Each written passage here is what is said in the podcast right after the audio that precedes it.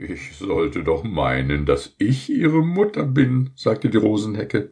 Ihr andern seid nur die Paten, die ihnen Geschenke nach besten Kräften und Vermögen gegeben haben.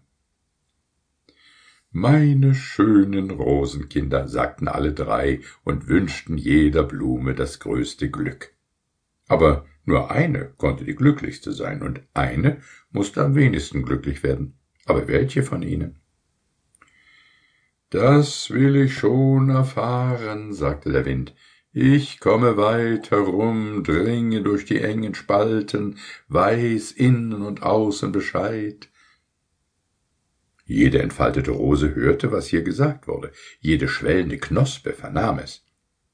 Da kam durch den Garten eine tief betrübte, liebevolle Mutter, tief in Schwarz gekleidet. Sie pflückte eine der Rosen, die sich halb enthüllt hatte, frisch und voll war,